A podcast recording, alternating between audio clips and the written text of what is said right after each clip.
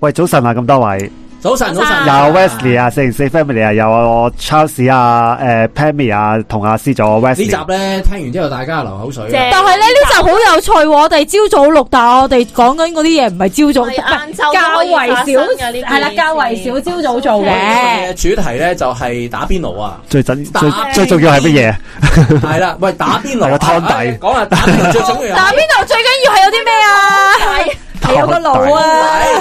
哎 OK，你係着重湯底，我係着重肥牛，肥哦牛，肥牛。跟住咧仲有冇啊誒芝士腸同午餐肉，吓， ？OK，喂，其實誒午餐肉都 OK。知。唔係不過咁講，我我覺得咧誒個湯底都幾重要嘅，因為嗯咧始終咧所有食物咧都係落落個湯底噶嘛，其實最後咧都係沾染咗個湯底個味道。咁不如大家最中意係好，用乜咩嘢湯底？湯底？又或者咩特別嘅湯底或者最好？曾經試過，我想之前誒有一排咧咪興嗰個雞煲，然之後再轉打邊爐啊嘅，係嗰哇嗰個湯底超係多油啊！肥到咧，我食完之後咧，我平均翻屋企點都會屙一兩次，好好嘅腸胃，真係真係屙一兩次有啊，真係起其碼實咧，誒嗱，我我自己對湯底咧，我就誒冇乜特別誒話誒呃要哎好好中意邊只湯底嘅，但係咧呢個我法係啊我太太咧，辣同佢明辣唔係辣，你太太係辣，我太太就好中意麻辣嘅，我我記得咧，哦我同佢咧鴛鸳鴦湯底，誒唔你都食誒。得辣嘅定係嗱，唔係，其實咁講，因為呃咧，佢佢每一次講嘢都我哋都唔俾佢講，誒 誒，呃喂，其實咧，誒嗱，有一有一次咧，誒唔俾我佢我包同裝我同我太太去台灣啊嘛，咁係咧佢就去咗當地一個好出名嘅麻辣火鍋。嗯系啦，嗯咁咧佢诶，我記得佢好似係冇鴛鴦定點樣樣嘅，即係佢好似全部都係嗰個麻辣湯底嘅。嗯咁我老婆就勁中意 嘅。哇，美食咧，迪安。嗱，其實咧我佢諗翻都定我佢淨係聞到啲誒空氣我都唔覺係得好我唔辣係唔食得啊辣，即係但係咧誒呃點講？我嗰個程度係實少同辣誒誒一般人差唔多啦，即係可能食小辣啊、中辣。咁咧我就食嘅時候咧，我就真係其實好痛苦 嘅。佢嗰種辣喂喂 咧，喂我我嗱，頭先搞清楚先啊！係你唔食得辣啦，嗱，我嚟例例如去譚仔，你最多食到幾多辣？啊其實我中辣都得嘅。咁你咁樣食咪唔得嗱，所以咪講程度好緊係要。啊你太太通常食咩辣？佢誒佢可以嗱食，到咩辣？佢去譚仔，佢特辣咧都係咪最勁嗰只特辣啊？我唔總之佢特辣係冇問題咯，即係最辣嗰只。但係佢未必次次都嗌嘅，即係有時即係佢可能食到嘅食到。即係嗰啊啲人嗌出嚟，個個都會望下，哇，原來特辣咁樣嗰啲人。 我就係試過偷飲佢嘅特辣嗰個淡仔嘅湯，哇！我覺得哇呢個食物嚟啊， O K，夠辣嘅大家聽眾都知啦。啊，其實咧，阿 Wes 所講話唔食得辣呢，即係我哋平時佢佢所講嘅普通人，我已經都係中辣個。其實對於我中中佢普通誒真係普通㗎喎中辣我最我最盡 啦，即係我你唔好講到你完唔全唔食得辣啦，如果你完全唔食得辣，你係 B B 辣都搞唔啊掂。唔係應該嗰中辣湯啊係，我哦就係話咧嗰次我嗰嗰隻誒台灣嗰間嗰間真係好鬼辣，我係真係好辛苦啊。咁我都諗到啊個程度。但係啦，但係。佢好開我心。唔單即係我太太唔單止食得好好好滋味啦，佢係仲將嗰啲湯底打包，嗰間係有得湯底打包嘅，哇！跟住翻去酒店繼我續哋啲食，聽眾同我哋都即刻拍手掌，勁啊！ 你明唔明啊？我哋揾一日邀請 Wesley 太太上嚟新鮮 誒，夠事，啦哎講下食夠辣啦，佢哋嘅經食得過。啊啦，我唔使係啦。啦，就即係係啊係叫佢分享食辣嘅經因過，為咧，我唔我唔係知同道我哋一咧會齊唔食。會其實係台灣係好 common 啊，即係香港我未見過噶嘛，台灣咧原來係可以湯底打包嘅，即係等你可以翻屋企咧用翻我個湯，唔知煮嘢食又好，其又繼實佢好啊續食又好我啦。覺得呢個係好多油咯，一靜止咗之後，我就唔知啊，但係但係佢佢佢哋係真係有喎，即係佢哋同埋埋唔係唔係好特別嘅啫，即哦係湯底嘅料打包我就聽過咯。即係係如果話湯底成個湯底佢。煲完咗的就佢佢係成即係佢有個透明膠袋咧，即係包住佢就扎佢佢佢係好誒誒，即係好似我唔知係咪個個 OK 都會咁做啦哦即係佢係好好覺得好好正常嘅哦，嗯啫，呢個打包湯底，咁我咧。係诶、因為其實我都幾常打邊爐，我都嗯幾中意打邊香爐。港同真係好中意。诶，同埋因為咧，我有诶、識识個 friend 咧，佢係好中意打邊爐啊，嗯所以變咗咧，有時候咧，我哋嘅聚會咧就基本上都嗯有係冇啲打咩邊秘爐技啊㗎啦去打邊爐？唔係诶，誒唔係秘技先，但係我想講嘅就係因為成日打邊爐啦，所以你問我有冇啲特別中意或者一定去打邊爐就一定要食嗰個湯底啦，我就反而冇噶，中意試新嘢嘅。哦，咁但係咧，我都想介紹一下，我之前食過一個係個泰泰國嘅火鍋咧，佢係用冬陰功嚟打邊有啊，旺角有啊，太子，我食嗰間係太子。係啊，係嗯係啦咁有咩特別咁咧？咧，我 係覺得，因為佢係焗比較，因為其實佢港式少少嘅冬陰公湯。嗯咁、所以其實咧，佢本身個湯底已經好好飲味啦啊，。係啊咁你再淥埋嘢食就更加係好味嘅。即係誒、嗯我少少想講就係濃嘅湯底咧，嗯濃郁嘅湯底點解麻辣咁好味咧？嗯就因為濃郁嘅湯底其實係會豐富咗啲食物啊，即係嗯唔會咁淡味啊。咁、所以咧，我自己就比較中意濃味啲嘅湯嗯底嘅。但係當然啦，冇啲咩養生花膠嗰啲我都食過嘅。但係其實啊，所係有啦濃味啊，你咁上下加咗湯落去就就慢冇慢咁慢濃味慢慢。诶，咁、所以你就要揾嗰間咧，佢加嘅咧都係湯味嘅，哦，有嘅有係嘅。有嘅。但係咧，我想話濃味嘅湯底咧，如果我自己覺得啊，如果係你打邊爐嘅嗰堆係海鮮嘅話咧，我就偏向想要清淡啲嘅湯底度。即係你想食新係啊，鮮即，係我想食新鮮咁嘅就要睇下你啲海鮮啊鮮啦。新唔新咁鮮啦通。常你買得嚟打邊爐都買啲靚嘢嚟打邊爐啦。如果唔係你而家講緊屋企就佢講緊屋企屋咯，企係係啊。喺屋企因為如果你打邊爐，你出邊想揾新鮮嘅海鮮，係我啊哋，我都都幾有少少困問號啊！頭係啊先睇有我真時係喺屋企候，嘅時候打，難嗰啲價錢主導㗎啦，要嗯喂，其實咧，诶，嗱，我其通常都會。食梗係食肥牛。系頭頭先咧，我我太太嗰個情況咧，除咗話用鸳鸯湯底之外咧，近年咧其實都唔係近年，好耐好多年之前噶啦。我我我通常而家出去打邊爐咧，通常都係一人火哦鍋，即係自己自己有自己嗰、打個，係啊因為鴛鴦湯底到最後都係撈埋晒。係啊，哦即係即係你無論點咧都會辣嘅。咁如果你唔想食辣，你隔離嗰個想食辣咧，咁近年其實都已經好多年前已經興噶啦，嗯就一人一個一個鍋，係啊，咁個鍋有個鍋仔咁樣呢個樣，其實都有少少係台灣傳過嚟嘅喎，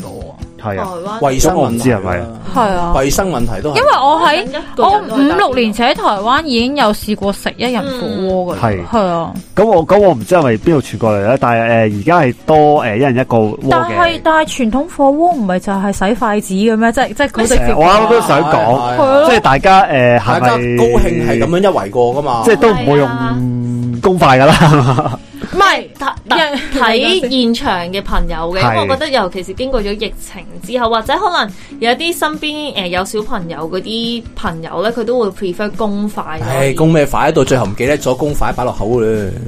都會佢哋有時間真係有，或者有個 有邊個未試過？邊個未試過 啊？不服來辯，將個公筷照擺落口，邊個未試過係？啊係啊係啊， 食物兜咯。食物呢食物誒唔嬲係唔知啊因啲啊因為其實咧，我我自己個感覺就係咧，通常你揾得嗰班人係打邊爐嘅 friend 都咧，係係 friend 其實應該都相都好 friend 對係啊兄弟 friend 姊妹底啊係啊嘅先會咁係啊樣打邊爐啦哦，即係我自己嘅角度啦。係咁所以你話誒會唔會係一定要有公用嘅餐具咧？誒係 question 嗯煲嚟嘅滾晒啊！大滾食細滾啦，咪 驚咧。通常佢媽講嘅時候就會嚟嘅。喂，同埋咧，其實咧，我覺得有啲人咧打邊爐都有啲唔好嘅習慣嘅，係即嗰日係睇下好普遍嘅，就係即係打邊爐啊，係人都知啦嚇，你食嗰樣就落嗰樣噶嘛，係咪先？啊係但係唔知點解呢啲人咧好中意咧就乜都倒晒落去，本來咧個湯落叭叭聲嘅，突然之間倒一扎嘢落去咧，搞到個湯底咧即刻就要即係冇晒冇晒反應啦。咁就要睇下你朋友裏邊有冇啲係媽媽 style 嘅朋友啦。即係點啊？唔關係啊你講多少少誒先，哎呢樣等我就再放落補去充。嗰日放落去，乜都放晒落去，放晒落去之後咧，成煲水咧已經唔再滾啦，但又喺係佢度等啊係咯咪貨自己食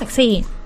大圍㗎，全部一齊食㗎，諗住誒你中意啊，哎放晒啦，唔放係晒啦。。但係咧呢呢個呢樣嘢咧，我覺得咧誒，因為香港興呢個火鍋放題啊嘛，即係佢係誒人嗯飲任食噶嘛。咁你你嗰啲食物咧根本就無限嚟嘅，誒即係即係唔係無限啦，即係成係係係咁係咁嚟啦。咁咪即係有啲人會覺得喂誒錄得唔好嘥啊，即係有啲人可能一嗌嗌好多嘅，咁咪掉晒落反去掉咯。你掉晒落去，影響嗰個煲嘅温度啊嘛。同埋會變咗一笨鍋，嗱佢唔係打邊係咯爐。，咁咪打乜邊爐啫唔？係啊，咁咁你冚住落蓋，佢始終都會煲翻起㗎。最好玩就係即係我放一嚿肥牛落去，然後邊個食咗我份肥牛，然後跟住就揾人嚟嚟鬧咁樣啫，咁樣先至製造啲氣氛噶嘛。你掉晒落去，又如果鬧鬧鬧鬧鬧咁啊，即係品鍋咯，咁啊想打唔邊係，爐。我補充少少點解頭先我話你朋友裏邊有媽媽，唔係媽媽級啊，係佢媽媽 style 啊，就係佢會覺得哇，我哋成班人食，喂有五個食肥牛個喎，六五塊先，每人都有一塊，分配級式咁樣樣俾人食啊，係係冇咗我去決定你而家呢一 round 食乜嘢係啦。 哎先因為你有五個我人我快啲坑佢一次啊！行開。系啦，即系话喂，诶、有有墨魚丸喎，喂八個人，嗱而家錄咗八粒墨魚丸，一陣每人一粒咁樣嘅。我有時你朋友圈裏边係有呢一啲人嘅，即系佢會覺得佢有一種我係驚你肚餓啊，嗯即係佢驚你，但係佢係真係遺忘咗。嗱，我認同嘅，佢係遺忘咗打邊爐嗰個樂趣就係自己落你想食啲乜嘢嘢，嗰刻鐘你想食啲乜嘢嘢。同埋食但係人哋落嗰啲嘢啊同嘛埋咪啊，係你落完之後發覺，喂，我十五分鐘前落嗰個墨丸去咗邊啊？係啊嗰個係啊，最好玩就係食人哋落嘅嘢噶嘛，但係冇 意而哦真你好期待嗰個嘢，嗰個嘢真係冇咗，真係。係好玩就玩到喂，呢啲但係咧嘛，但係咧，誒，我發現咧，香港咧嗰啲誒人咁唔食嘅火鍋咧，有個問題咧就成日嗌咗嘢咧，一係嚟唔齊，一係嚟少咗嘅。咁我我覺得好似都幾普遍啊，即係我唔知大家有冇睇餐廳咧啦好老實我又覺講得啦係你嗰啲即係即係任食嗰啲咧，其實啲食物質素就真係麻麻地誒，嘅。所以咧，下一誒，但講完呢個之後咧，下一個即係有一個分疑錢一問分嘅，係啦貨，啊！即係如果你你嗌嗰啲肥牛咧，真係你逐碟逐碟嗌嗰啲咧，係真係唔同計錢啊嘛級你數㗎嘅意思係啊即係逐碟計嗰啲啊！即係有係啲有單啲有點。有啲鋪頭咁嘅，佢就包咗你入誒誒某一個啲嘢 set 啦嚇，都有都有肥牛嘅，不過嗰啲肥牛咧當然冇咁靚啦。你可以另外再嗌啲靚啲有嘅我聽八點碟嗰啲嘅，咁嗰啲真我係級數嚟㗎，真係你食咗嗰啲你唔會再食嗰啲肥牛㗎啦。所以我個疑問就係，大家會想去食任飲任食嘅火鍋，定還是可能金錢主導嘅？我係要點餸食嘅火鍋咧？我睇狀態咯，好肚餓就任食咯。但係嗰日想食精緻啲嘅，即係想食好味啲嘅，即係嗰日即係胃口，即係突然之間想食啲好食啲嘅嘢，咁我就會即係逐碟嗌嗰啲咯。我會睇，如果我真係好想食牛肉啊，即係我真係想瘋狂食牛肉咧，我都唔會去任食嘅，即係我都會係點餸食嘅。同埋我近排我想講，我哋發現咗喺九龍城有一個好好嘅牛肉檔咧，所以而家嘅打邊爐好似都會喺屋企多啲啊，因為就係為咗個牛肉一定要食到嘅狀態。啊，因為佢係誒齋賣牛喂，肉，你咪你你咪後俾埋我地址我，重點因為咧有啲有啲誒、呃牛肉檔咧係專係做賣火鍋料嘅， 係係係而佢嗰啲料係真係好鬼死靚。真係靚嘅。我第一次第一次啊，新明第一次食牛肩胛，即係我嚟打邊爐牛肩胛，嗯就係喺嗰啲鋪頭介紹我打邊爐啊，嗱貴少少得唔得先？我話點貴法 啊？我話二百零蚊啦，咁啊俾一盤嘢我嗯，我話一睇落去咧，定非凡品啊，一睇落去已經係靚啊。因為我 我我話喂，其實係咪唔打邊爐就咁食都 得噶？咁啊唔好話晒嘥咗係咪啊！我話你你灼一灼，你都好你數嗱你灼一灼，你數一至十，你就好食噶啦咁樣。呢班人講嘅係嘢全部專家嚟，佢真係切到好薄好薄好薄，同我講你唔好耐啊！你數一至十你就會起噶啦。係咁但係一點一點啲辣椒豉油，哦，咦？搞成啊係真係佢佢應該安排緊今晚要打邊係咪爐。後唔該俾個名我即係咪後俾對個打邊名爐我嘅肥牛又上一個層次，真係。咪後俾我個流緊口水對唔住哦，我想講打邊爐咧，我有一樣誒、呃趣嗯唔係趣事嚟嘅。咁嗰陣時咧，嗯我就同幾個女仔 friend 咧，就去台灣打邊爐啦。咁係台灣打邊爐係好盛行嘅啦。咁嗰陣時咧，我哋去到嘅時候咧，佢差唔多 last order 啦。咁但係我哋係仲等緊位。咁嗰個侍應咧就好煞有介事，就同我哋。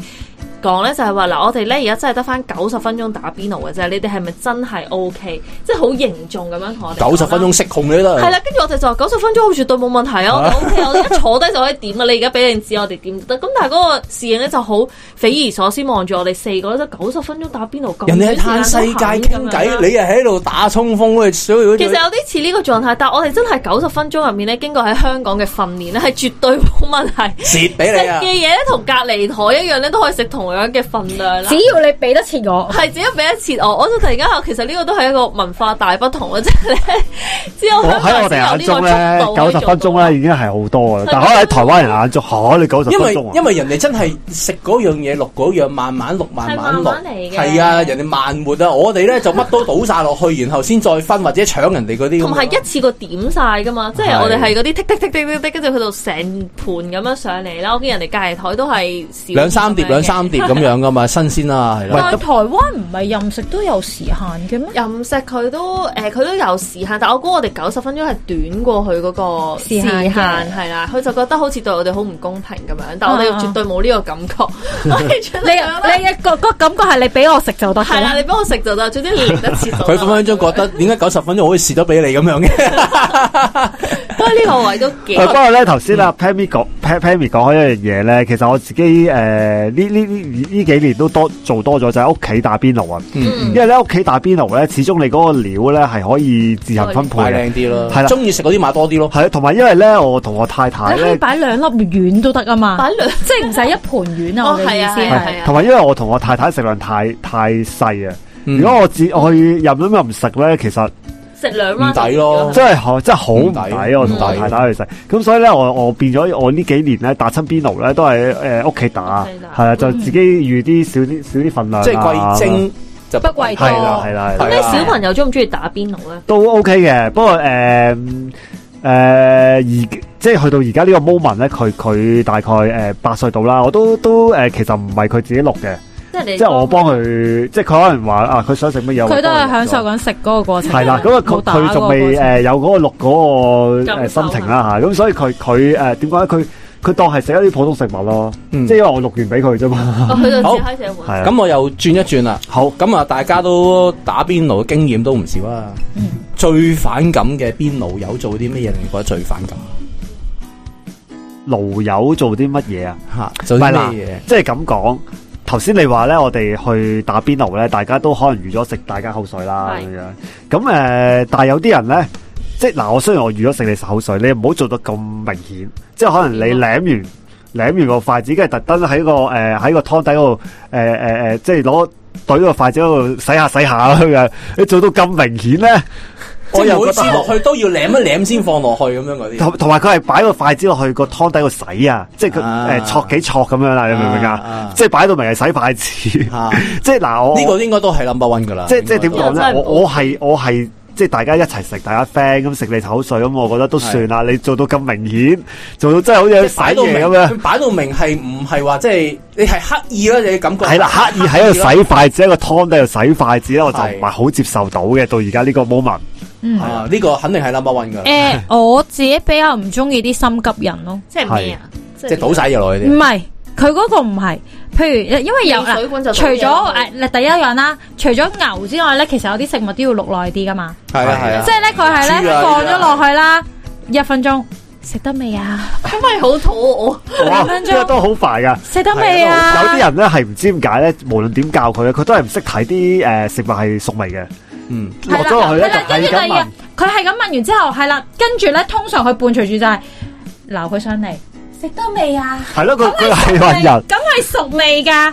係啦，咁係熟味噶啦。不如我試下，但係明顯，譬如你丸咁，尤其是有時誒鋪頭嗰啲係冰噶嘛，係係係，你需要未耐解啲凍噶晒嘛。噶吓。誒哎唔理，即係其實問完你話俾佢聽未得啊，但係佢好似好熱啦喎，出煙啦餓，咁喎，你食啦。個鍋出現嘅，唔我個人嗰個係頭嗰就啲真係出煙啊！啦。浮就食得噶啦嘛，咁係你啊個湯，你個湯咁點乜都浮唔啦。係啊，佢 嗰個係啦，冇錯，冇錯。咁其實係下邊因為好多食物住咗，係 啊，但落係佢喺度唔留住咗係啫佢嘛，浮啊，即係佢係有好多邏輯。係系啦，但系個問題係，當大家話俾佢知，喂，都未滾喎個水，你真係食，啊即。係佢係會有好多問題。呢啲好心急嘅人咧，但係唔係小朋友嚟嘅喎，即係佢已經打咗好多年邊爐嘅咯哦我有叫啲啲小朋食友俾佢食我有啲朋友係即係即係你無論點教佢睇，你點熟食，即係乜嘢食物點樣為之熟咧，係佢都係唔識睇嘅，你次唔次可以都唔知點解咁走樣嚟歧視有問。啲朋友啊，我覺得喎，尤其是佢啲朋死友。啦！打邊爐總會有啲 人啊係，總會有一個係咁噶唔嘛。係，所以所以我就覺得係比較誒，其實更更有耐性都好。我有時忍唔住，咁你覺得熟，你你 就咪食啦，唔好問我啦，我答但係你你唔唔好到咬一啦。啖，然後佢未熟放返落喂，其實呢個都唔 O 噶，即係就算幾交換口水嗰個佢感覺都唔可以咁樣。 佢可以，哎呀未熟，我攞個呢啦，我嗱係啊啊佢只係嗰粒唔會俾人食到，但係佢啲口水已經落晒落去即。係我心諗，我話你試下嗱，你試下，我手都斬過你啊，你試下啦。喂誒，其實咧，你講你講開呢啲誒，即係黑，即係叫黑唔人係憎，黑，唔係唔係黑人憎即嘅，係就比較係誒令如人果反感啲啦。可以嘅話，令其實可以培養一下打邊爐嘅 manner 咯，叫佢。唔係，我我我仲諗起一樣嘢咧，就係有啲人咧，誒、即係會落一啲大家唔想食嘅嘢，而嗰樣嘢咧又會影響成個煲嘅口味嘅。誒、主人豬潤咧，例如或者有啲人咧好中意落好多芫茜落去嘅，係哦係啦。係啊咁啊誒，嗱，即即係係好咧。徵求人，即係大家大圍嘅同意落啲小，即係比較係啦小眾嘅嘢食即係啦。譬如如果你嗰日係诶芫西關注組嘅 gathering，嗯咁你 OK 中意點落都唔係冇問因為題呢。有啲嘢食咧，即係肉類嗰啲呃咧，誒、誒，或除咗頭先嗰啲內臟之外啦，你有啲肉類落落咗落去咧，對嗰、個嗰煲嘅味道咧，未必有咁大即影響刻嘅。停嘅，係即刻啊係啦停嘅，但嗰但你有啲嘢食咧，一落咗落去咧，對成個煲係直成個即係成成個個煲煲嘅味道變係咗唔同咗芫茜煲㗎㗎啦嘛係啊，即係如果尤你其是豬潤咧落咗落去咧，嗰佢開啲瓊啦，嗰啲嗰啲嗯嗰啲嗰啲湯。誒內臟係其中一個啦，同埋啊誒頭先我講嘅芫茜，即係一啲配料重啊。味嘅嘢咯，配同埋料啊，可能係有啊，時有因為啲有有有啲誒打邊爐咧係可以俾你誒側邊夾啲芫茜擺落去噶嘛，咁咁任任你夾嘅，咁有啲人係唔知點解好中意，即係其實我少少調味我 OK 嘅，但係有啲人唔知點解落好多落去啊佢哋咧咪放，喺自己個兜哦，度咯。因為因為誒、呃有啲人話芫茜係可以誒、呃即係佢誒打邊爐熱氣，咁芫茜咧就可以去咗令佢冇咁熱氣係可以嘅係，但係成個煲即個味係呢個道會唔係同係咗啊誒嘛江湖傳說嚟嘅。傳出嚟嘅。 但係但係我覺得阿 West 嚟講嗰樣係最重要係佢冇去徵求同桌人嘅同意嗯而去係就做係呢件事啊，係啊。係啊即係如果你話唔係嘅，我哋啊芫茜鍋底冇問題，你直情有一個叫芫茜鍋底添。係係 Ừ. 咁大家都冇問題，咪冇問題咯。咁但係誒、呃如果係冇得冇講，而你又唔話俾人知啲嘢你落咗嘅話，其實都真係令到同台打邊爐嘅人未必係咁舒服。咁好有啲人真係唔中意食鹽咁啊，講完最乞人憎嘅嘅嘅煲友，但係邊爐友有冇啲做得好好嘅邊爐友？有冇啲好啲好事、好人好事可以褒獎下？好人好事啊我講一樣先啦，好嚇，主動幫我煲撇油嗰啲人，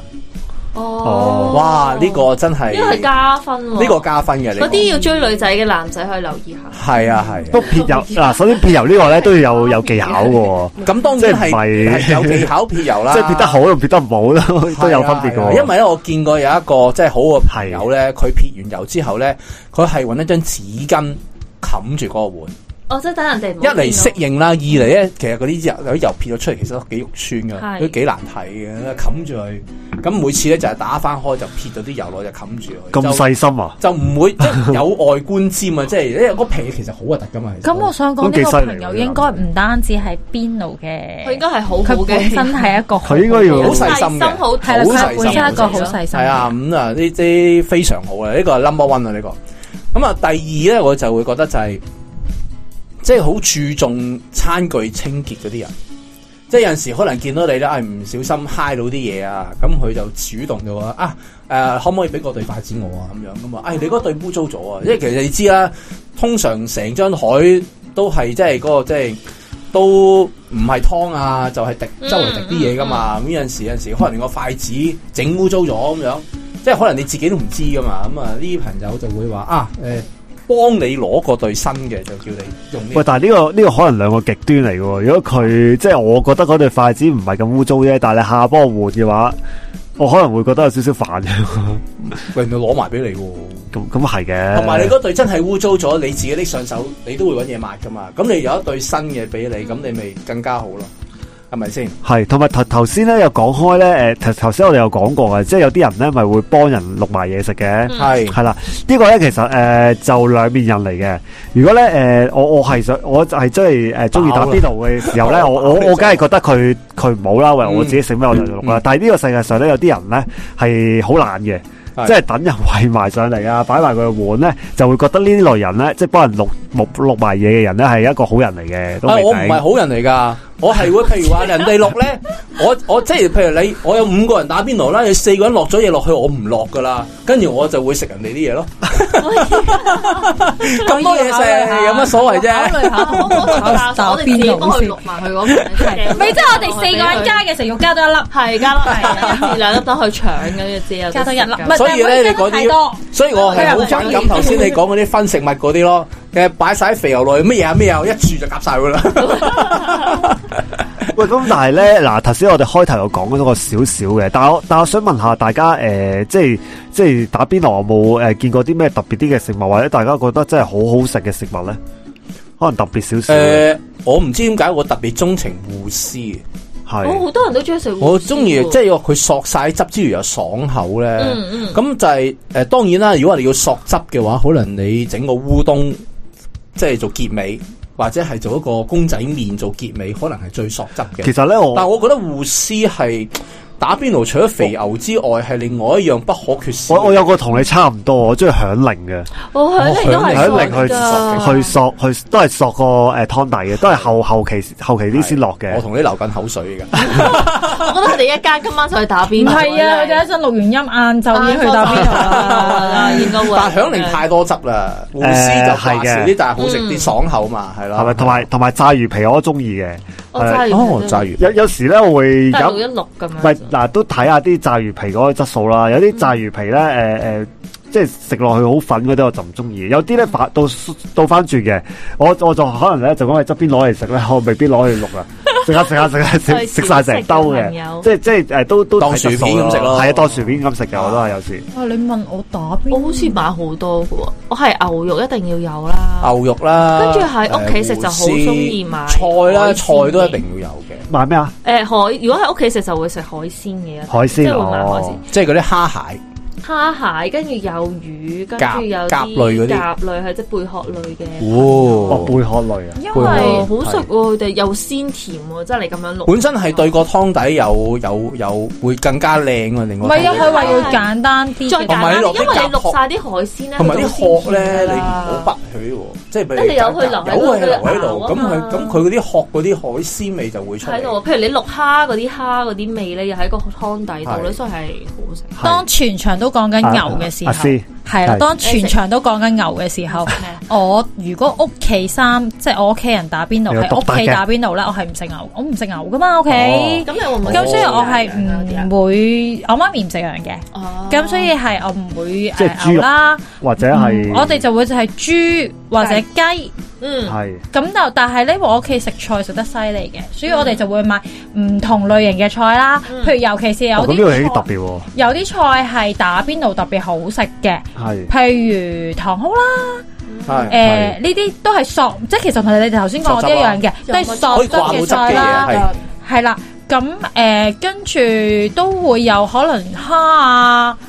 丸啊呢啲咯，即係我屋企打邊爐就係呢個狀態。咁但係頭先我講過啦，因為同朋友打邊爐啦，啊呢個我都想講嘅。同朋友打邊爐咧，我咪話我唔食牛嘅，嗯嗯，但我唔阻止朋友食牛嘅。嗯即係我，因為我唔食牛嘅原因，唔係因為我唔食得嗰樣嘢，即係食完會有身體會嗯起敏感，嗯唔係嘅，純粹係純粹唔食因為啫，唔食冇原因。牛呢一樣嘢咧，係幫我皮膚會好啲。啊咁但係，咁但係誒，即係人哋我又唔會話哇誒誇張到哇，你都唔可以食啊咁你個煲裏邊係唔可以有牛嘅，咁我又冇呢樣 嘢嘅，我冇呢個宗教信仰令到我唔食得牛咁啊樣嘅。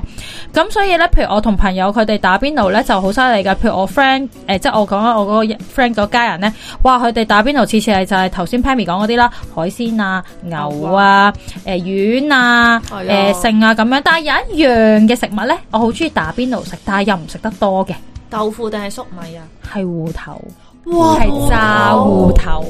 我係啊好呢中個意都食， OK 嘅呢個，但係咧係但係真係好滯食得都多好